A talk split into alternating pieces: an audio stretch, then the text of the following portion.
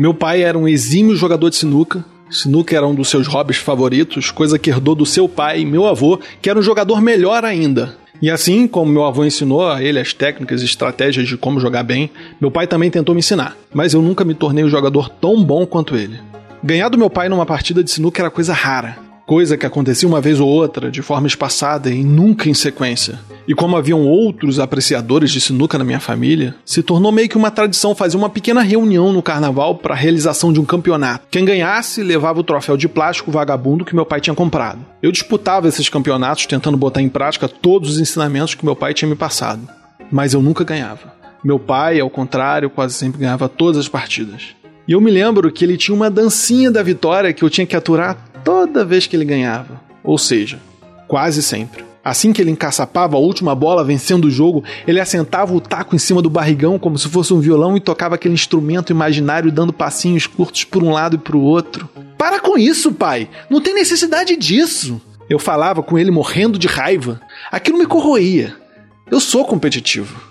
Eu queria ganhar, claro, e eu já disse, sempre digo que a dança é o ápice último da alegria, a linguagem universal da felicidade. E aquela dancinha era o ápice da felicidade dele e a minha derrocada. Então, em um desses campeonatos, eu fui disputar a final com meu pai. Quem ganhasse a melhor de três partidas viraria o campeão detentor do tradicional troféu de plástico Rei da Sinuca da família por um ano inteiro até o outro carnaval. Eu tava nervoso, eu fui presa fácil na primeira partida, tomei uma cara de gato. Linguajar da sinuca para perder sem caçapar uma única bola. Na segunda partida, eu fiz um jogo duro e acabei ganhando por pouco, muito pouco. A terceira e decisiva partida foi dominada por mim. Encaçapei todas as minhas bolas enquanto pro meu pai faltavam três.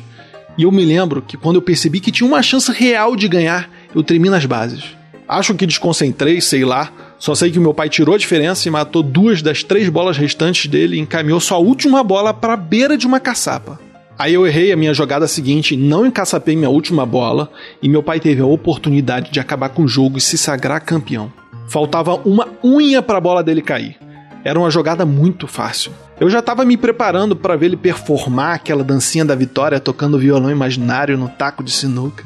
Então ele foi lá, se preparou, se inclinou quase raspando o queixo no taco para mirar melhor e bateu na bola. Eu me lembro daquele momento como se fosse o momento final de um filme de ação em que todas as imagens passam de câmera lenta, a bola branca se aproximando da colorida na boca da caçapa e. Errou! Ele inacreditavelmente errou a bola e eu tive a chance de ganhar o jogo. E foi fácil. Eu encaçapei a última bola e assentei o taco em cima da minha barriga como se fosse um violão e dancei a dancinha da vitória. Lembro que eu exagerei na comemoração. Cheguei até a soltar os cachorros da casa que fizeram escarcel, dançaram comigo, celebrando meu troféu de plástico e o meu título de rei da sinuca da família até o próximo carnaval. Mas o meu pai, ao contrário do que eu pensava, em nenhum momento demonstrou tristeza por ter perdido. Pelo contrário, me cumprimentou e me abraçou e disse: Parabéns, meu filho. Agora você pode falar que sabe jogar sinuca. E eu, até hoje, desconfio que ele possa ter errado de propósito aquela última jogada, só para eu ser campeão. E eu vi nos seus olhos, quando ele me parabenizou, que a felicidade dele era maior que a minha. E hoje, que eu tenho a minha filha, eu sei o porquê. Porque a felicidade do pai é sempre maior quando a dancinha da vitória é a do seu filho.